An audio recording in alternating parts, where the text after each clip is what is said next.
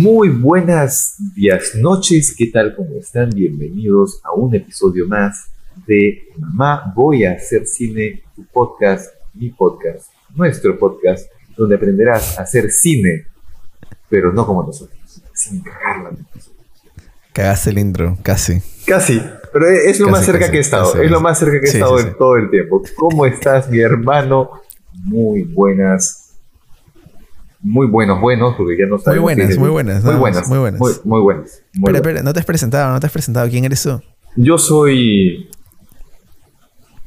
Me quedé en blanco. Escúchame, qué horrible es llegar a esta edad. De verdad me quedé. Yo soy. Yo soy. Nino Bravo. Ya. Este, yo soy Pedro Horna, soy fotógrafo, cinefotógrafo. Aquí está mi nombre. acá.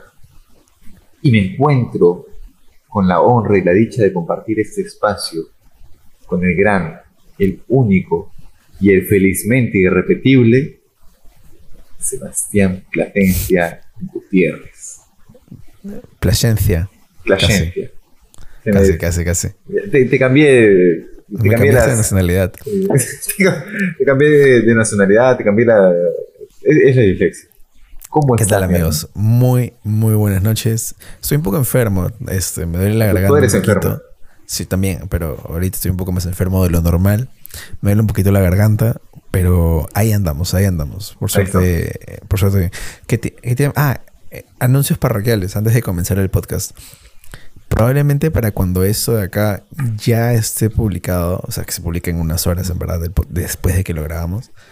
En verdad no va a estar publicado, pero en esta semana que viene estén atentos porque vamos a estar subiendo el corto que grabamos antes de que me vaya con Pedro, con Gonzalo, con Peña. Bueno, Peña hizo el color. Este, pero nada, va a ser. un- Es un Yo- corto divertido, súper surreal. En verdad ha sido por la joda, pero va a estar, va a estar divertido. Así que, eh, ni bien esté subido este video, yo voy a poner una tarjetita acá en el YouTube. E igual voy a dejar un link al canal para que lo puedan chequear en el podcast. Así que nada, eso, gente. Yo fui linterna 7. ¿Te acuerdas? Tito? Y, y, Tú y fuiste fui, el que fui Bodoque. toma. fui Bodoque 6 cuando estaba en jato ahí en el- Está, está en el. Se ve mi cabeza ahí en el. O el sea, no, no, no, no, ni cagando se ve. Ni, más, ese plano ni siquiera, ni siquiera quedó. ¿Ya ves? Y tanto chongo me hiciste. Sí, ese plano ni siquiera quedó, lamentablemente. Hem- Hemos, hemos cortado bastante.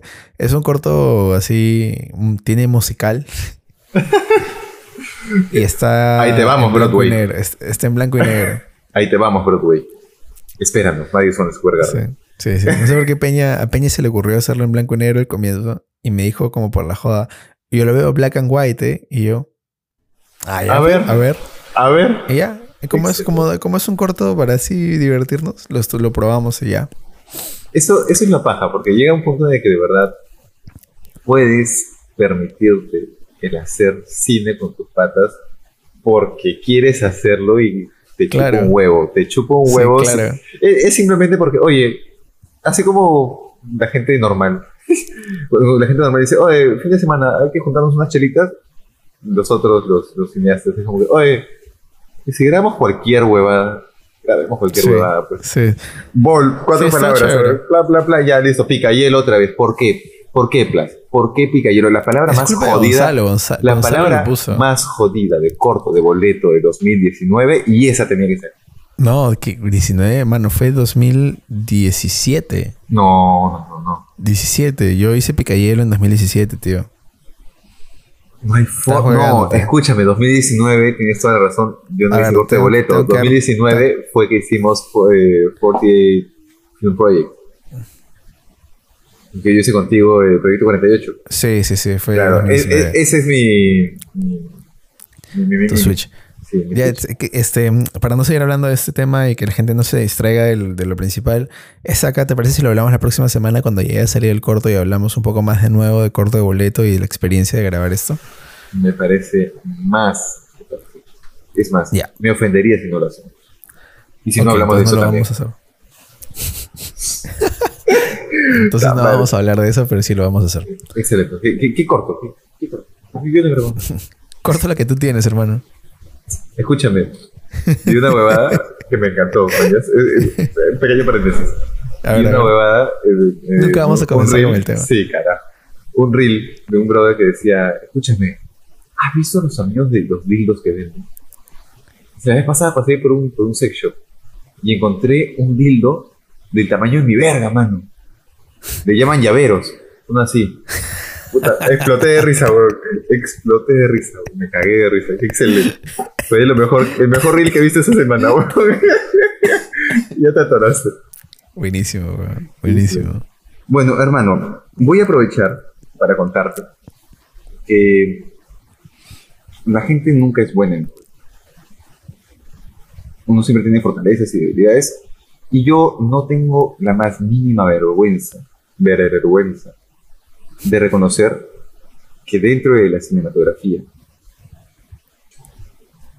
el espacio en el que soy más inútil y para el que no sirvo es el guion. Y no porque haya tenido un mal profesor, porque el profesor Giancarlo Capello es un excelente profesor de guion. Excelente. enseña muy bien. Pero no me da. Porque tú has sido un mal alumno. Claro, o sea, no es que haya sido un mal alumno, sino que mi cerebro no da. Es así como. estoy, jodiendo, estoy jodiendo. Es, así como, no sé, que yo te diga. Este, no sé, maneja rápido. Claro, claro, claro, claro. No, no me da, no, no, no funciona. No funciona de esa manera. Y siempre he admirado la forma en la que los guionistas pueden partir desde. Las pocas cosas que yo sí entendí de, de guion fue cuando parten de una premisa de alguien quiere algo, pero algo se lo impide, y a partir de una frase, no sé, Sebastián quiere, este, quiere tomar una Inca Cola, pero está en España. Y a partir de una premisa tan, literal. tan cojuda, tan literal, literal. por una puta Inca Cola. Por eso está fuera de cuadro, por eso está fuera de cuadro. y a partir de una premisa de, de, que, no te digo, no más de 10 palabras, puede haber toda una historia y se arma un corto, un largometraje, una serie, y es lo que me parece alucinante. Pero todo tiene partes, así como un cinefotógrafo parte desde el concepto de leer el guion y empezar a desglosar, empezar a tener sus primeros storyboard, desde el storyboard luego hacer su carta de luces, su lista. Yo de verdad no llegué a aprender a entender, a comprender cuáles son las etapas, las fases de producción, de escritura de un guion. Entonces, yo asumo que ya la gente se ha dado cuenta, porque ya debería haber un texto por alguna parte de este podcast, ya sea que estés en Spotify, en Apple Podcasts, en cualquiera, o en YouTube, o en YouTube, cualquiera de las YouTube, ¿eh? Exacto. Este, Obvio. Este, ya saben que el tema de esta conversación es cómo es, cómo es el proceso de escritura de un guion, cómo se escribe un guion, qué necesita. Entonces, ¿cómo es? ¿Cómo arrancas? ¿Qué, qué, es lo que viene primero? ¿Qué, qué te cae? ¿Qué, ¿Cómo sabes que es, esta es la premisa? ¿Cómo sabes que, que, tienes que luego hacer tal cosa? ¿Qué es una escaleta? ¿Qué es una sinopsis? ¿Qué es un argumento? ¿Qué es un logline?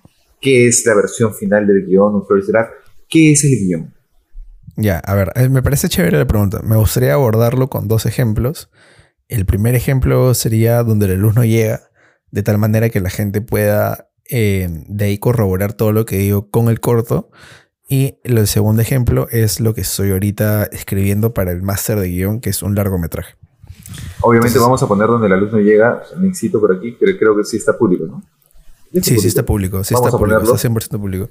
Vamos a ponerlo para que puedan este, verlo si quieren ver el cortometraje, simplemente buscan en YouTube, para la gente que nos está escuchando en Spotify, donde la luz no llega cortometraje y se va a poder ver y lo pueden ver. Y ahí está todo. Entonces, todo ese proceso, cómo, cómo surgió este, ese cortometraje que está ahí, lo vamos a contar en este episodio.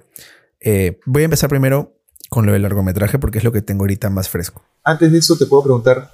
Por supuesto, ¿Qué es, ¿Qué es un guion? ¿Qué es el guion? Como tal. ¿Cómo definirías tú el guion? Mira, para mí, el guion como tal viene el mismo nombre, guion, que es guía, que es una guía, una plantilla, un mapa que después en rodaje tú vas a seguir en, su, en, las óptimas condiciones al pie de la letra, pero nunca hay óptimas condiciones y siempre varía y siempre hay una nueva idea que puede mejorar.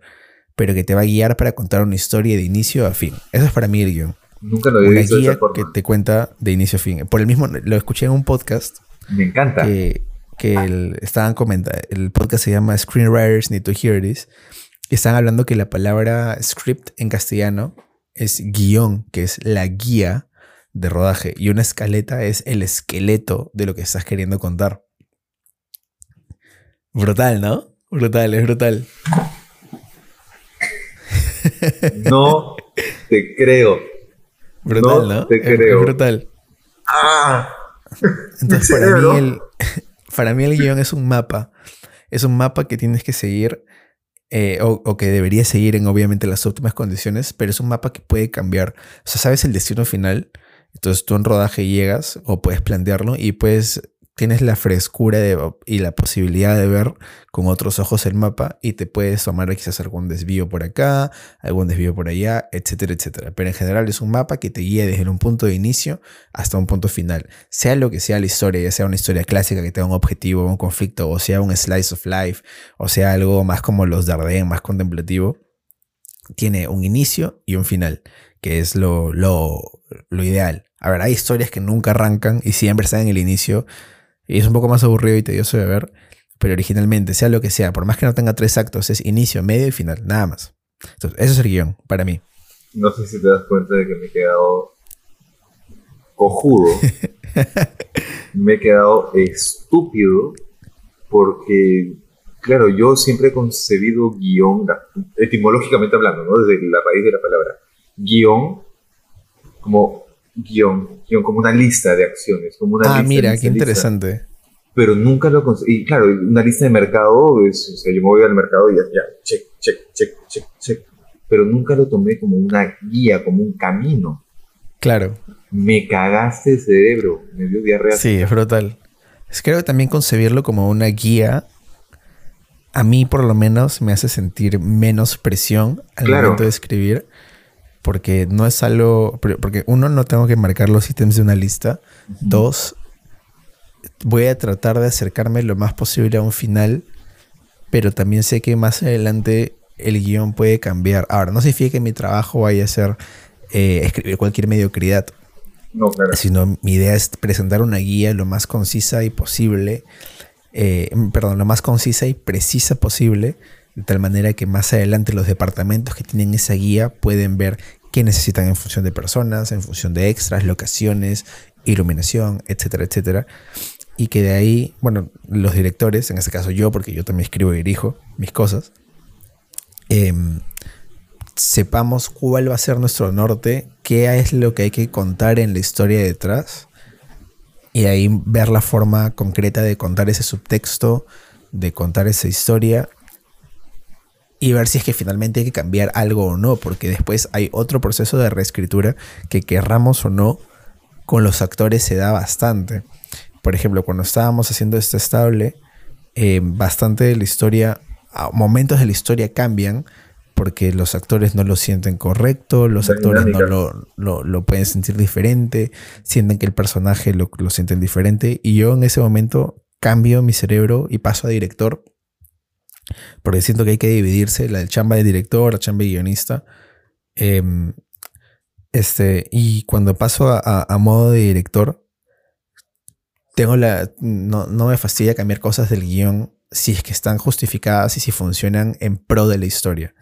Si, hace que la historia sea mejor y que el actor lo sienta mejor y lo digiera mejor, go con todo. Pero si perjudica la historia o la trama o, o el, el arco del personaje, ahí sí lo consideraría.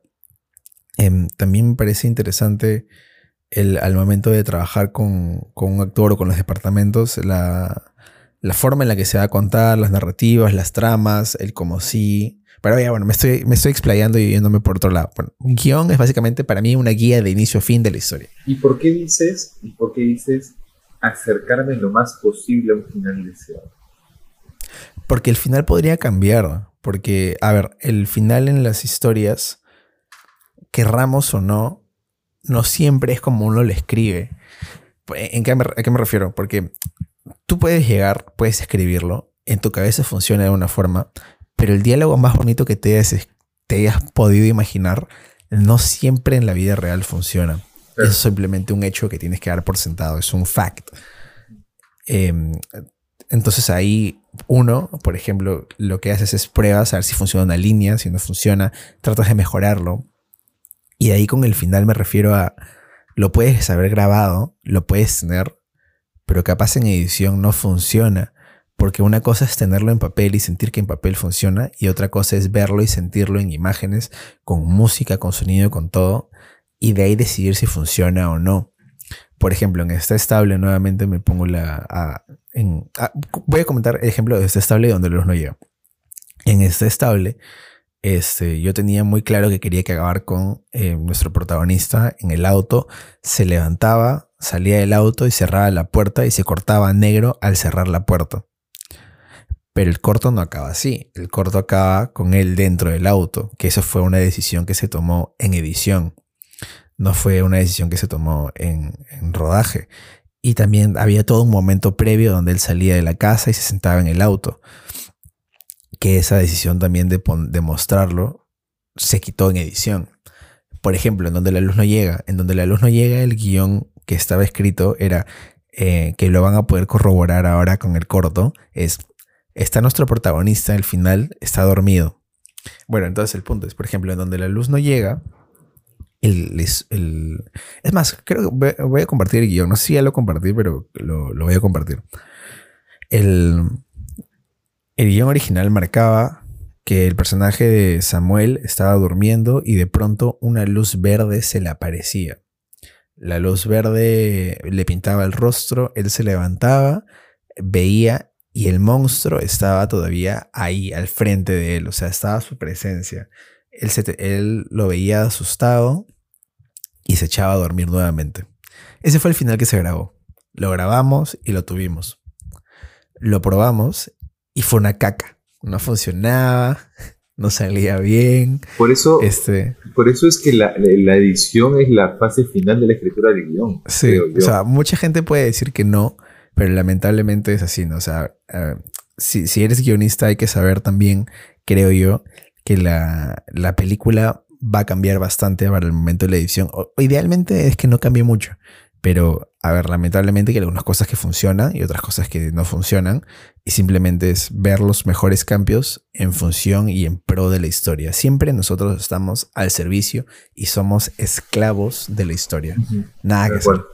Somos es un buen título, ¿eh? esclavos, de la historia. de la historia. Sí. Em, entonces, lo que vimos el corte, no vimos el corte eh, y no funcionaba el final. Entonces hicimos reshoots del final. Entonces sabíamos que teníamos que dejarlo a Samuel durmiendo y dejamos a Samuel durmiendo. Y después se nos ocurrió la idea de grabar la mesa de noche y los objetos que tenía la mesa de noche y lo acompañábamos de música. Entonces en la casa de Gonzalo ambientamos una mesa de noche con una luz, con una luz estas de jardín, las amarillas. Le pusimos un par de filtros y grabamos con mi A7 III en Slog 2. Y mano, funcionó como las huevas. Es que... O sea, grabamos con un 50 1.8 y empatamos una A7 III con una F55 en RAW. Brutal, tío, y se ve brutal. Y, probamos otro final y funcionó mejor. O sea, la mejor cámara de la universidad dijiste, ah, no, gracias. Y con la 7.3. Sí, es que ya no podíamos, ya no teníamos, ya no teníamos la, la F55, pues. Claro. Porque esos reshoots los, los vimos en edición recién. Entonces, este, complicadito. Y, y nada, y quedó así, ¿no? Entonces, bueno, para responder Guión, guía de historia de inicio a fin. Me encanta. Me encanta. Pero obviamente no es que simplemente tú agarres, asumo yo, porque si bien es cierto, soy tarado para escribir guiones. No te eh, menosprecies, tío. soy, tarado, pero no huevón. ¿no? Entonces, Este, no es que tú digas, ok, voy a agarrar mi libreta y escribo todo de corrido y es como que ya está. Ya lo tengo, ya está. Y de un solo porrazo o sea, ni siquiera una novela de literatura en prosa escrita y todo lo que fuere, este, un libro o algo así se escribe de esa manera. hay fases. Asumo yo, pero no lo tengo claro, cuáles son esas fases y cómo es que pasas de la premisa a tu historia completa, a, tu, ok, esto es, no es más ni menos, eso es. ¿Cómo pasas de A a Z? Ya. Acá hablamos y veríamos de muchas cosas diferentes. Te voy a hablar de mi proceso porque hay gente que literalmente sí se puede sentar y escribe y le sale. Ah, yo no funciono así. Claro. Pero te voy a hablar de mi proceso. Eh, primero voy a hablar el de, no, primero el de, el de largometraje. Para dejar un poquito más de suspenso y que la gente escuche hasta el final el podcast. Chan, chan, chan. Entonces, ya. A ver, para el largometraje, me acuerdo una cosa que se me quedó muy clara. Eh, es cuando vino Michel Gastambide y nos enseñó que él, para abordar su proceso creativo, pensaba en espacio, tiempo, personajes, em, tema y. Ah, fuck. espérate, lo tengo por acá apuntado, creo. La tarea, oye. Él, él nos dio cinco, cinco cosas. Bueno, acá tengo cuatro, no me acuerdo tiempo, espacios, personajes, acontecimiento, de ahí el tema, y de ahí la última, no me acuerdo porque debe estar apuntado en otro cuadro. Ya. Pero en verdad con estos cuatro, el tiempo, espacios, personajes y acontecimiento, tú puedes partir de alguna idea que tengas. ¿A qué me refiero? Digamos que tú tienes la idea o el tema o, o alguna frase que es, por ejemplo, en el caso yo tenía, fracasar no te hace un fracasado. Entonces, perfecto. ¿A quién le dices esa frase? Tú, fracasar es a tú y fracasado es otro. Entonces, en el personaje tienes que tener a alguien que fracasa, algún fracasado, por consiguiente, alguien opuesto, alguien exitoso, alguien que nunca lo ha intentado. Tiempo, el tiempo que quería contar la historia era presente. Entonces, en este caso era Lima de 2022. Y espacio, la ciudad, porque para mí la ciudad era como el olvidado del presente. Y en acontecimientos no tenía nada, porque no se me había ocurrido nada de trama o nada que sucediera. Entonces, eso es un punto de partida. Para mí en esta historia, yo siempre parto eh, y prefiero partir de temas, de cosas que me interesan contar. En este caso me interesaba contar la lucha por los sueños a pesar de todo, que también es algo con lo que me sentía identificado, el arriesgarte, el cruzar 10.000 kilómetros para venir de, Lima a España, dejar a mi familia, dejar a mis amigos, dejar a mi novia y estar acá, este, tratando de dejar un trabajo y estar acá ahora de estudiante. Para mí eso era también arriesgarme y, darlo todo, porque claro, uno cuando escribe hacia el final no sabe si el guion va a ser bueno o va a ser malo. Recién lo vas a saber cuando terminas de escribirlo o incluso cuando terminas de rodarlo. Entonces es una apuesta y un salto de fe.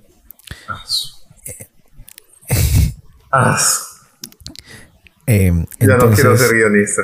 Pero es lindo, lindo. Es, un descubrimiento bien bonito. Para mí, por ejemplo, escribir un guion es cruzar un puente invisible en el cual no sabes cuál va a ser tu siguiente paso, no sabes si te vas a caer, no sabes si estás dando el paso correcto, y esperas llegar hacia el otro llado, solo que no sabes que hay al otro lado. Ese es y es una aventura. Ese es el título de este podcast. Cruzando el puente invisible. me gusta, ya claro. Entonces, para mí es eso: es cruzar un puente invisible y no sabes qué hay al otro lado. Em, puede ser bueno, puede ser malo, pero no lo vas a descubrir hasta que llegues. Claro. Esa es la locura. Eso es, vivir totalmente en el presente. Ah. Entonces, yo parto de.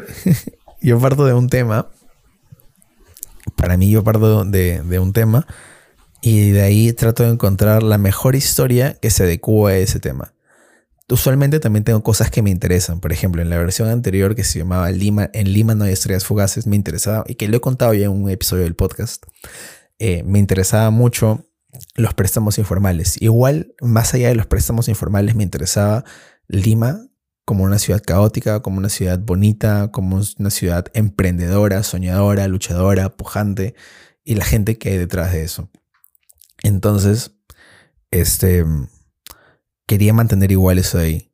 Y hace años, años te digo, cuando estoy en el 2016 probablemente, se me ocurrió la idea de escribir un personaje que le saliera un agujero negro en el pecho.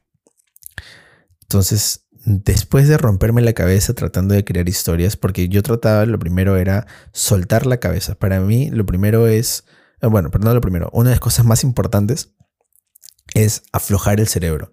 Y aflojar el cerebro simplemente es ponerte, sentarte en una libreta y escribir lo que se te venga en la cabeza. Pa, y escribir, y escribir, y escribir, y escribir. Para que tu tren del pensamiento funcione mucho mejor y que tengas un flow de las ideas. Porque las ideas a veces se demoran en llegar, son jodidas en encontrar, pero cuando tú estás en el proceso activo de pensar, escribir y votar, es mucho más sencillo de que las ideas nazcan. A pesar de que no salgan, ninguna idea en verdad es una mala idea en este momento del proceso.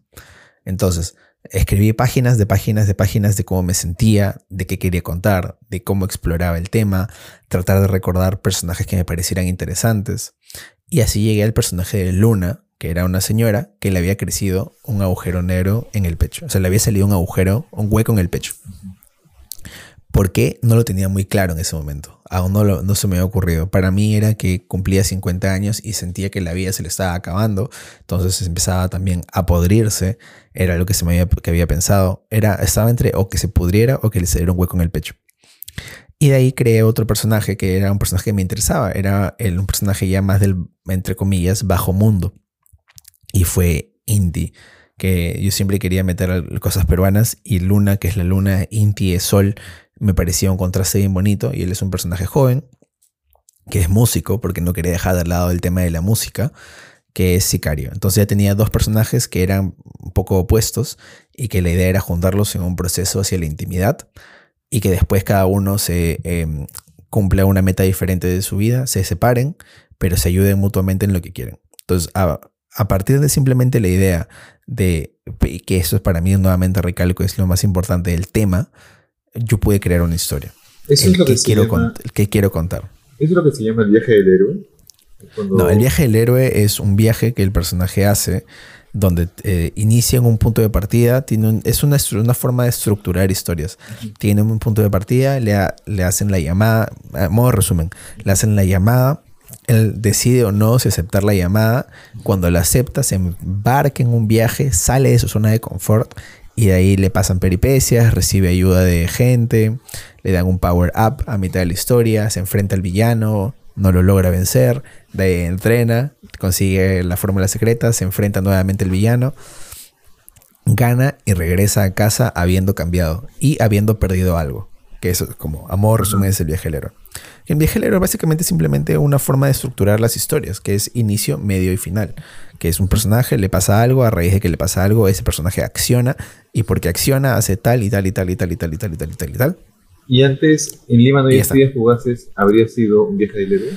Yo creo que igual esta de acá, la de Luna, es un viaje del héroe. También. en el sentido de que le pasa algo al personaje, el personaje tiene una meta y quiere cumplir esa meta. Claro. Entonces, como, eh, como te digo, para mí es simplemente una estructura convencional, ¿no? Un personaje quiere algo eh, y quiere algo porque ha pasado algo antes y bla, bla, bla, ta, ta, ta, ta, ta. Que no significa que sea malo o, mejor, sino es una forma de contar historias que a mí me gusta.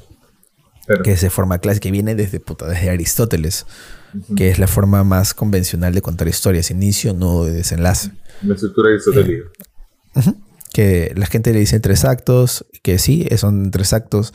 Ahorita nosotros nos hemos estado guiando el libro Save the Cat de Blake Snyder para un poco estructurar la historia, que ayuda también un poco a cuajar tus ideas. Eh, y nada, ese es el primer proceso, el, el ver qué quiero contar. En el caso de donde la luz no llega fue diferente, porque yo había partido de una idea que tenía, que era la idea de dos hermanos que vivían en una cabaña alejado en el bosque ¿Te acuerdas? ¿Te acuerdas cuando estaba pichando en clase? Claro. Eran dos hermanos que vivían en una campaña alejada en el bosque. Estamos ancianos. Al, frente de. Han pasado cinco años, man. Al frente. ¿Cinco no. no? No, no, perdón, me estoy hueveando. Tres, tres. Si me perdieron dos años, ¿dónde están? Perdón, perdón. Y al frente de, de la casa de estos chicos había una puerta. Y a través de la puerta salía, había una dimensión oscura donde el hermano mayor entraba a conseguir comida. Y un día el hermano mayor no regresa y el hermano menor se da cuenta que el hermano mayor no regresa. Entonces él por primera vez sale de la casa. Carajo, se activó Siri. Él por primera vez sale de la casa, entra por la puerta y se da cuenta que hay un laberinto con un monstruo. Y su hermano está hasta el fondo después de haber atravesado. Ese es más viaje, ese es un súper viaje del héroe. Súper viaje, súper, súper, súper viaje del héroe. Donde el protagonista va y se encuentra con una niña y esa niña le da una pista. eh, y descubre que el niño no tenía ojos, creo, y al final se encuentra con el monstruo y lo vence con la ayuda de la niña. Y recupera al hermano, pero antes de que estén yendo, se empieza a ir como el efecto de la droga y el hermano menor se da cuenta de que estaba como en una, un, un orfanato donde los traficaban órganos y ellos eran como los, los animales de la granja Claro. para que fueran traficados. Claramente en ese momento no me puse a pensar en el, dineral que costaba hacer eso. Y Claro. Dije, ah, lo podemos hacer, sí, sí, me parece barato. Era un costo, pero Brutal, sí. En algún momento de mi vida me gustaría hacer esa historia porque me parece chévere. Es un poco al, Yo- al rollo Guillermo del Toro. una me acuerdo, me acuerdo exactamente el haber leído ese guion una noche en la selva. Porque tú me pasaste el guion, Claro, claro, claro. guion, antes de que yo me vaya de viaje a Pucallpa. Claro. y no tenía señal ni nada. Y dije, bueno, voy a aprovechar y distraerme. Voy a leer el guion de Oye, huevón, esa idea en la selva podría ser de puta madre. Como una metáfora. Lo voy a, lo voy a tener en cuenta. Porque yo tengo otra Aguanta. historia de terror.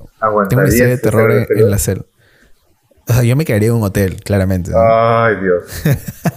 Ay, Dios mío. Que no aguantaría los insectos. No o sea, puede en verdad, ser. Con, con tal de que me dé- con tal de que sea segundo piso y que no esté pegado al, al suelo para que insectos no suban a mi cama, yo feliz. ¿Tú crees que los insectos solamente están en el primer piso? No? Hay más probabilidades de que estén en el primer piso que en el segundo piso. En la selva tu abuela. Ya entonces me voy al tercer piso. Un pisito más. Esto ya, entonces, esa fue la historia original. Y de ahí, cuando estábamos haciendo las reescrituras en taller de cine, Circe me preguntó: ¿Qué quieres contar? Y yo me quedé un poco en blanco porque no tenía muy claro qué quería contar.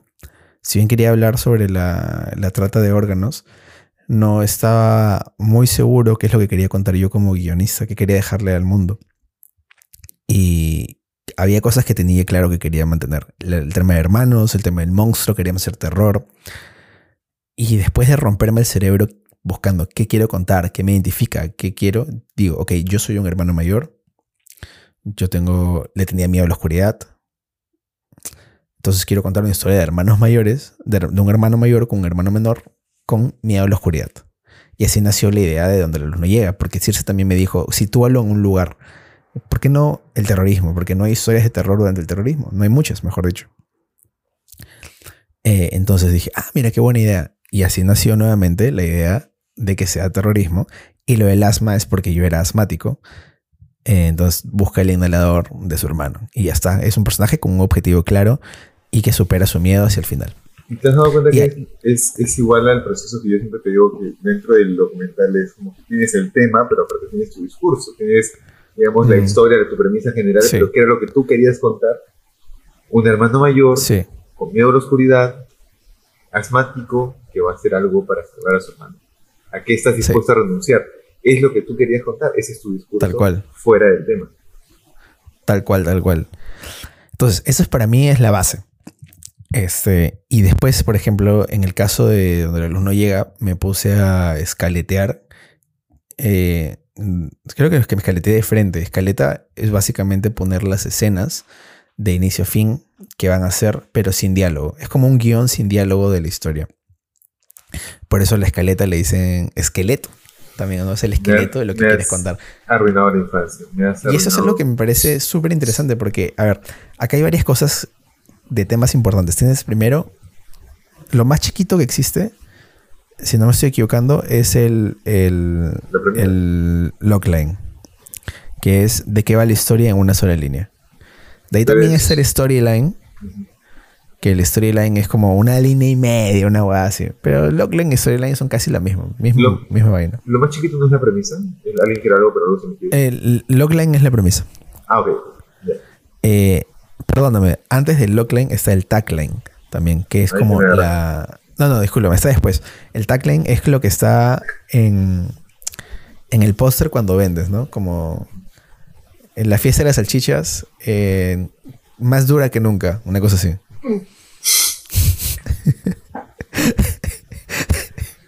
¿Por qué no tenemos un programa sin E hace un huevo de tiempo? Es lo primero que se me ocurrió. Es la- Es lo primero que me ocurrió. Desde la semana 4 todos nuestros episodios tienen E. No importa, no importa. Nuestro público, nuestro público objetivo es gente mayor. Es- son parece- adultos. Me parece perfecto.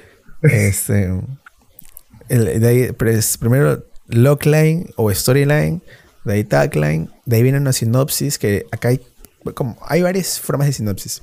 Yo las diferencio en dos muy concretas. La, La primera sinopsis la corta, la sinopsis corta, que es una sinopsis para mí de unas cuatro líneas, cinco líneas. Pero a ver, yo siempre me zurro y me, re- me chupo un huevo las reglas. Entonces siempre me dicen cuatro líneas, puedo hacer tres, puedo hacer seis, puedo hacer siete. Con tal de que se cuente la historia en la menor cantidad de palabras posible, todo bien. Y de ahí la Rebelde, sinopsis... la- Rebelde mucho. es que realmente no hay reglas, tío. O sea, si te sigues por el juego, no vas a llegar, si por el, por el manual, la huevas. Este, de ahí de tienes la sinopsis. Ahí tienes la sinopsis larga. La sinopsis larga puede ser media cara, una página, no más de página y media, eso sí, porque si no sería un huevo. Donde ahí estás contando toda la historia. Eh, no con mucho detalle, pero sí con, con salsita, con pimienta, que se, que se note ahí un Un poco, poco, de más maña, pues, ¿no? un poco más condimentada. Ya es como Sí. que cuando preparaste el, el, el bife antes de entrar al. al- Tal cual, tal cual. No vas a escribirlo así como una receta médica. De hecho, tengo un amigo que me dio una idea de título que fue ¿Cómo escribir siendo vasco? En el sentido de que lo- él es una persona seria y te- existe el estereotipo de que los vascos son personas serias y que no tienen tanta sazón, por así decirlo. Ya. Hizo esto, parecía como un, un- una lista, un listado de compras del supermercado. Entonces, Súper directo, súper monótono. súper ya, Sí, su- súper esto, tranqui. Y nada más. Y, y él me dijo como título, ¿cómo escribir siendo vasco? como para una forma de, de broma y se me, ha- se me ha quedado pegada la, la frase. Y nada, es claro, el punto, hay un poquito de sazonador. Caldos Maggi, le puedes poner Claro. ahí, pa. Su cubito ahí. Su, su glutamato monosódico para que resalte, para que realce. ¿Qué cosa es el glutamato monosódico? No lo voy a decir porque no me están pagando. Pero si tú lo sabes, por favor, déjalo en los comentarios. Déjalo en los comentarios, por favor. sí. Ya, este. Y de. ¿Veis la sinopsis? Amigo, no te mueras. El que está enfermo soy yo. Vamos a hacer una pausa, nenes. Tío, ¿estás bien?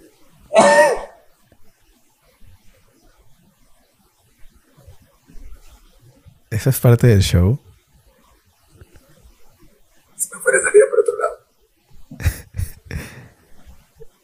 No fue parte, no, no fue a propósito, ¿no?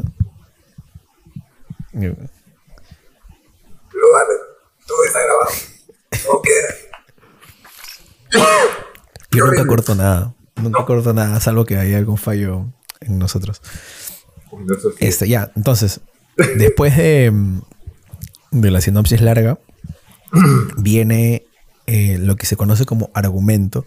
El argumento no es otra cosa que la historia contada en prosa de inicio a fin, pero ya con más detalle. Y un argumento puede tener 7 páginas, 8 páginas, 10 páginas, 15. 35. Más o menos, más o menos en, esa, en, esa, en ese rango. Después del argumento viene la escaleta. La escaleta que en inglés se traduce como outline, lo cual es extraño, no sé por qué.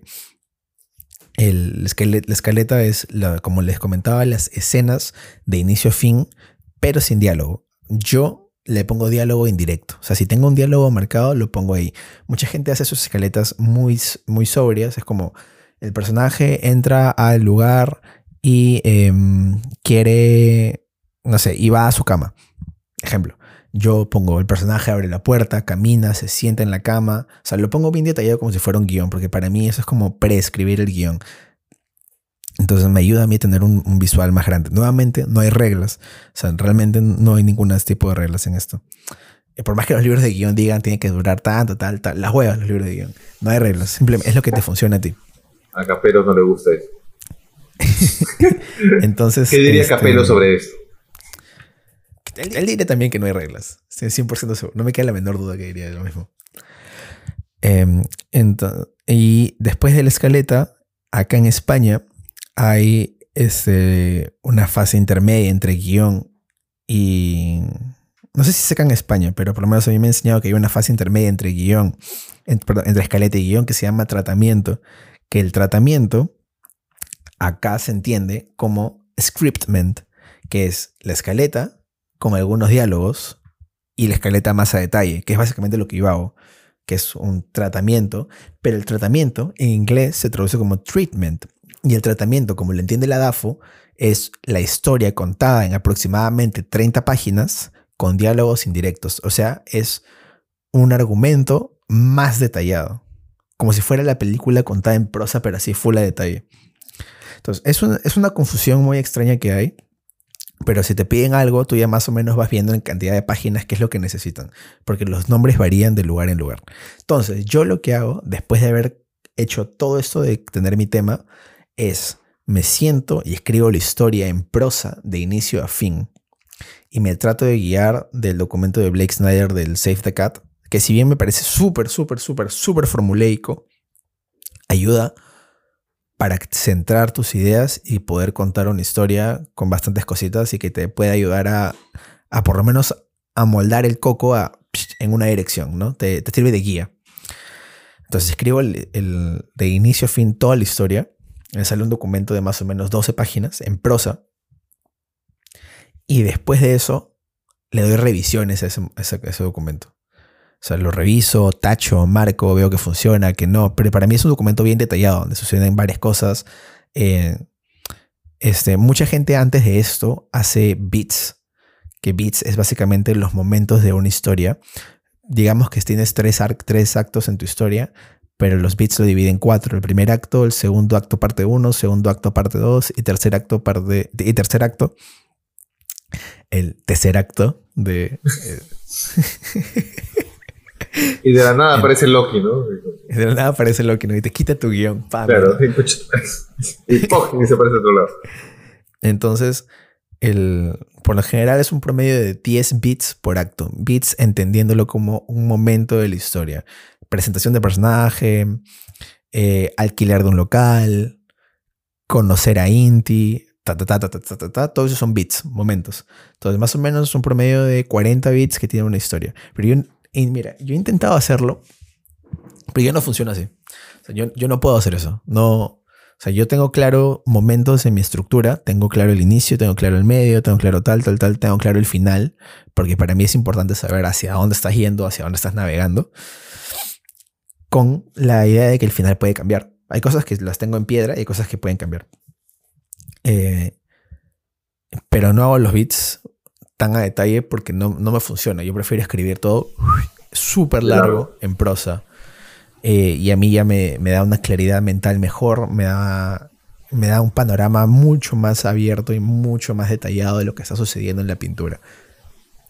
y después que hago ese, ese eh, este, este tratamiento, que yo lo, perdón, eh, bueno, este argumento, yo lo que hago es corrijo, lo imprimo, siempre, o sea, imprimirlo para mí es clave. Tenerlo en físico siempre te va a dar otra cosa. Y corrijo con un lapicerito verde, porque, y eso ya lo he mencionado también, verde porque azul y negro no se van a notar mucho con la, con la tinta. Rojo es como si cometieras un error y verde me parece más neutral. Morado también podría ser, pero verde me parece que resalta más entre el blanco del papel y el negro de la, impresión. Claro.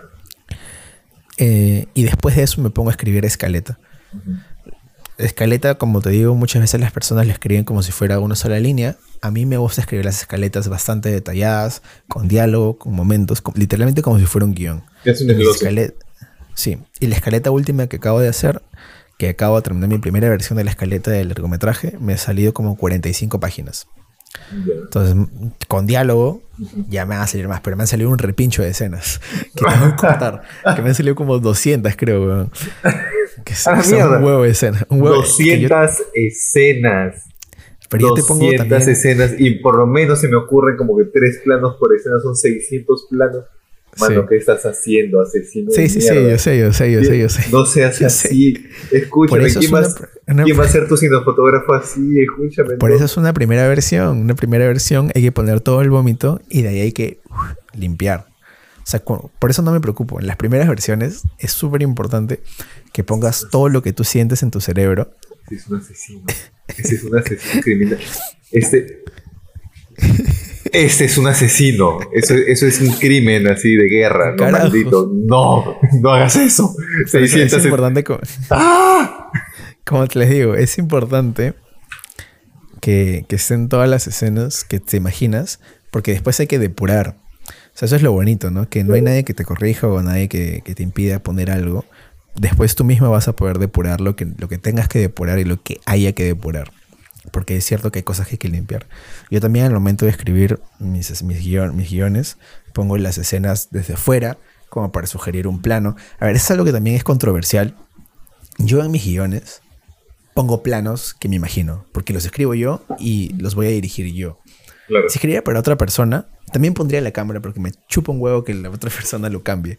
O sea, hay gente que va a decir, no, pero después va a venir un director y lo va a cambiar. Me da igual, porque cuando el guion salga de mis manos y llegue a otra persona, es otra persona que ya compró el guion, va a poder hacer lo que se le dé la chucha gana. Entonces, da igual lo que sea que yo le ponga.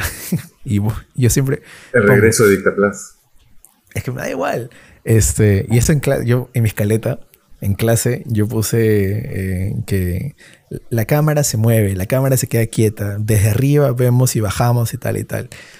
Eh, y, y me criticaban de que no debería poner la cámara porque va a haber este, un director y lo va a quitar. Y yo, "Pff, da igual si lo quita. O sea, ya está puesto ahí, na- nadie me pide ponerlo. Si lo quito o no, da igual. Claro. Yo ya lo puse. Y de ahí me, me hicieron una pregunta. La profesora me hizo una pregunta donde me sentí como Naruto, en el sentido de que me dijo, eh, ya, pero si te dijeran, yo tengo este guion, tengo, 100 mi- tengo un millón de dólares para darte, pero tú no vas a dirigir, yo le digo, no, no acepto que se haga el guion. Porque claro, para mí, los Wow. guiones que yo escribo con la intención de dirigirlos yo, no hay forma alguna ni plata alguna de que yo De renunciar. de, que, de renunciar a eso. Si yo escribiera un guion con la intención de venderlo, go con todo. Pero para mí es como Naruto queriendo ser Hokage. Que Naruto quiere ser Hokage pese a las adversidades, pese a todo. Yo quiero escribir y dirigir estas cosas que ya tengo marcadas muy claro que quiero hacerlo yo. En verdad no va a haber ninguna cantidad de dinero que me impida a mí hacerlo. Y con estos guiones que estoy escribiendo también pienso, y eso es totalmente subjetivo, yo pienso en mi equipo y prefiero darle a mi equipo las visuales más es lo más visual posible de lo que me estoy imaginando en ese momento para que por ejemplo mi director de fotografía que lo lea se imagine ah ya tal huevada es así directora de arte que lo sienta ah ya esto puede ser así o alguna iluminación muy puntual que yo me imagino para ponerlo ahí este, gente puede estar en desacuerdo, gente puede estar de acuerdo conmigo. Es más, vamos a poner una encuesta en, en Spotify. ¿Estás de acuerdo con poner indicaciones de cámara en el guion? ¿Sí o no? Gente va a decir que no, gente va a decir que sí. Al final, para mí, es subjetivo. Y con tal de que la historia se cuente de inicio a fin y te sirva de guía para lo que quieres hacer después, todo good. Yo no tengo ningún problema. Claro. Yo no soy ningún purista tampoco al momento de escribir un guion. Entonces yo me, me zurro y cambio bastantes cosas. Pero es parte también de, no sé, de ser transgresor, de cambiar, de tener nuevas ideas, de probar, de fluir. Es, es su estilo. Es su estilo. Sí. Es su forma de, es su forma Sí, de sí, contar. Es su forma de hacer su historia. Sí, yo sí me acuerdo que también desde, el- desde la universidad, ¿no? desde la universidad ya es que ya ponía lo de la cámara y tenía amigos que, que se quejaban y ahí el grupo con el que grababa no se quejaba, entonces como que, ah, me chupo huevo. Al final es para mi gente también, ¿no? O sea, es la guía para mi gente. Entonces, eh, si quieres poner la cámara, pon la cámara nomás, nadie, a nadie le va a importar después. La persona que compre los derechos de ese guion va a poder hacer lo que se le dé la gana y lo va a quitar si es que quiere. Y si quiere, te hace caso. Si no, da igual. Claro. Si no, que se joda. Sí, porque acá en, lo- en el mundo de guionistas hay dos cosas importantes, ¿no? Es una es, ok, dos cosas que yo considero importantes. La primera es entender que cuando vendes algo, tienes que entender bajo qué parámetro lo vendes, si es que tú vas a estar involucrado en la historia o si es que has vendido los derechos para que la otra persona pueda tener la historia. Pero una vez que lo vendes y el guion soltó tus manos, la historia ya no es tuya Claro. ya pasó a ser de otra persona. Y lo que tú tienes, Claro, lo que tú tienes es el dinero. o sea, ya, tienes, el dinero, lo lograste. Es momento de sentarte a escribir otro. Ya, ya no jodas, ya tienes plata. Claro, o sea, ya está, ya está vendido.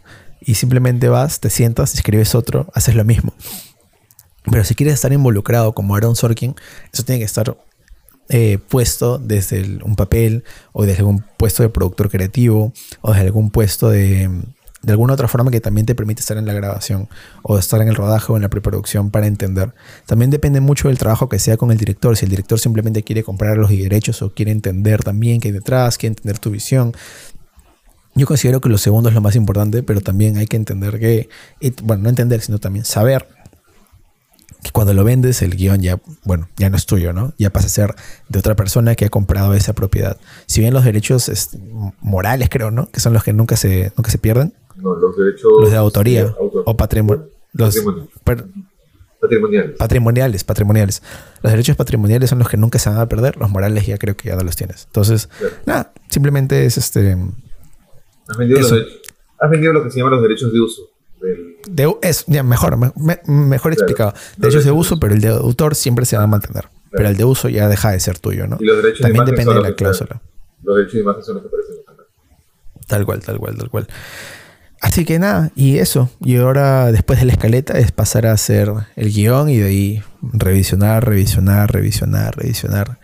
Y de ahí pasas a rodaje y en rodaje cosas que escribiste no funcionan y, ya está, y simplemente es así.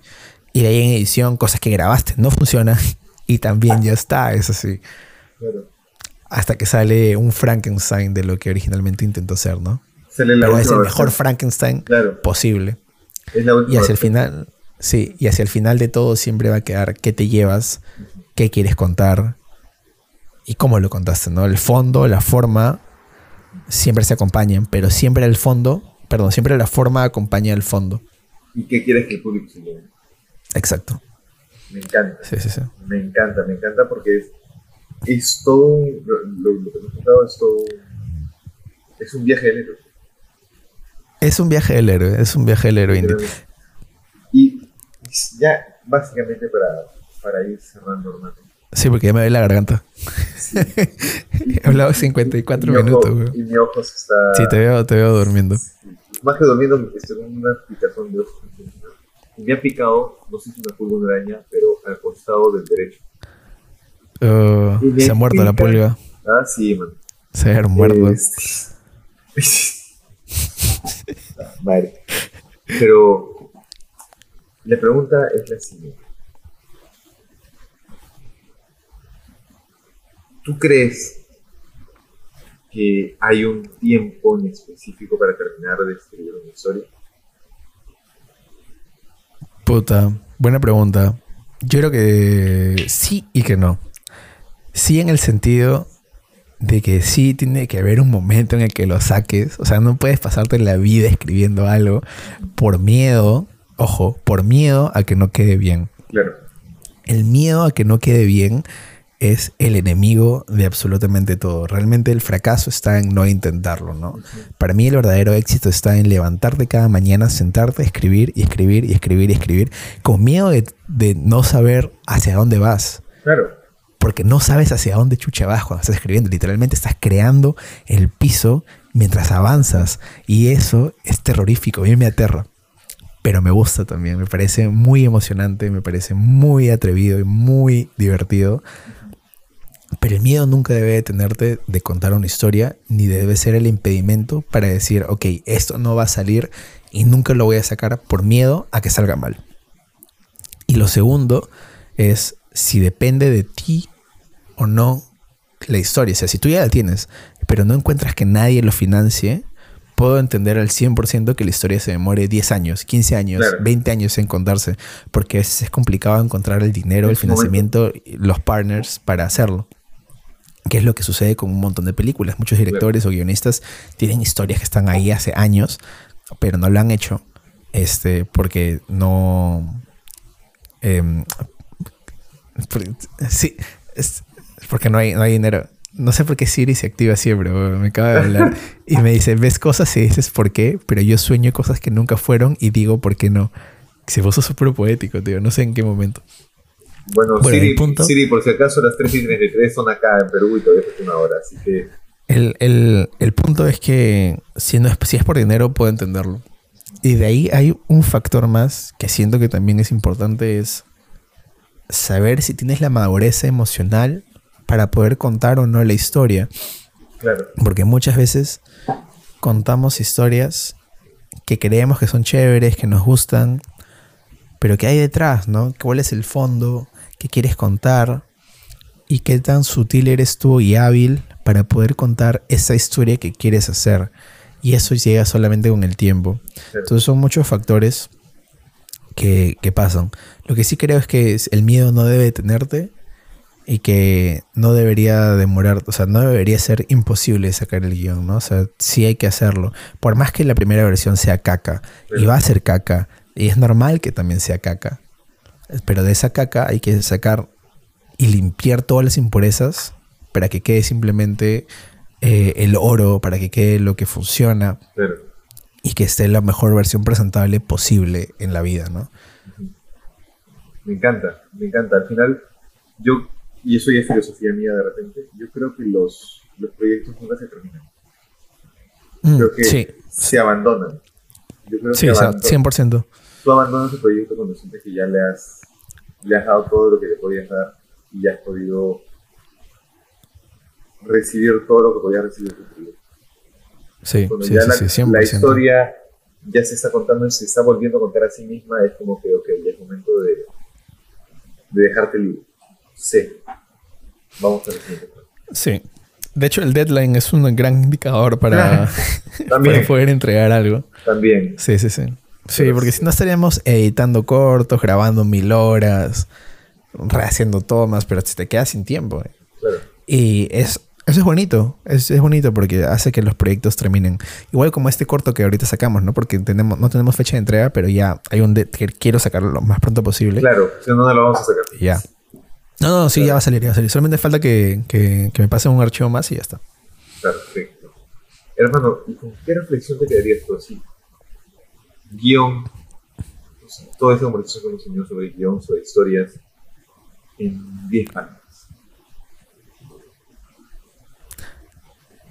Les estás contando, Mm. les estás contando. Se- se- este, no dejes de contar una historia por miedo.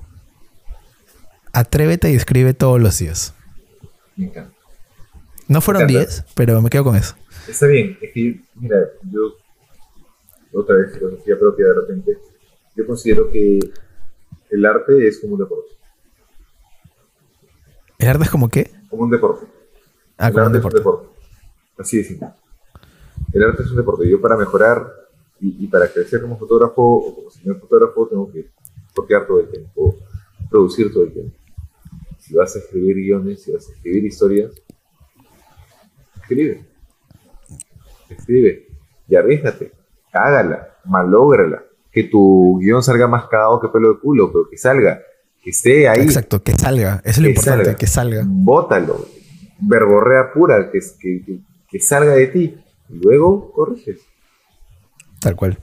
Es, es decir, asumo yo, como te digo, no soy una Sí, persona que 100%, escriba, 100%. pero si es que se queda adentro, nunca vas a saber si estuvo bien.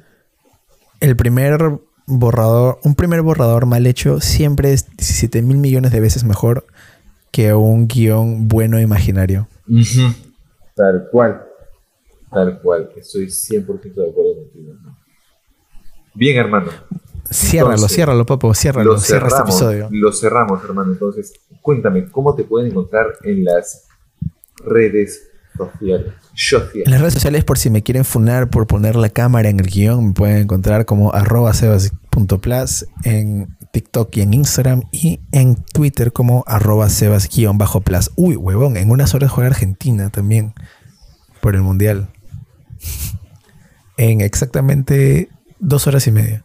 Partidazos que se ven el día de hoy. Y hermano, a Argentina-México el sábado, ¿eh? El Argentina-México el sábado. Argentina, México, el sábado, Sí, está. La mierda. Ahora sí está. Toda una granja ahí. Pobrecillos. y dime, ¿cómo encuentran a tu mamá? Voy a hacer cine en las redes. Lo encuentran en las redes sociales como arroba mamá voy a hacer cine en Instagram y TikTok. A ti, hermano, ¿cómo te encuentran? Y a mí me encuentran en Instagram como arroba ornapedro, en Twitter como arroba pedroornah, y creo que no tengo ninguna otra red social. No, no tienes. No tengo ninguna Bueno, otra. Así que Despídenos, amigo.